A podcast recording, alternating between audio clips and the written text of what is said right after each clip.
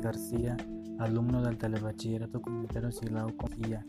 El día de hoy les estaré hablando sobre la novela realista y sus principales características. La novela realista es un género específico de novela practicado en España durante el movimiento artístico denominado como realismo, que tiene como objetivo representar de forma minuciosa y objetiva una...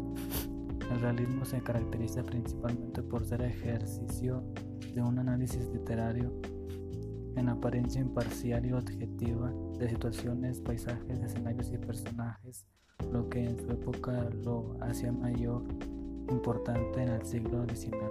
Se oponía al subjetivismo romántico de la etapa moderna. Por otra parte, mediante la, denominación de realista se contrapone esta modalidad a las obras de la literatura fantástica.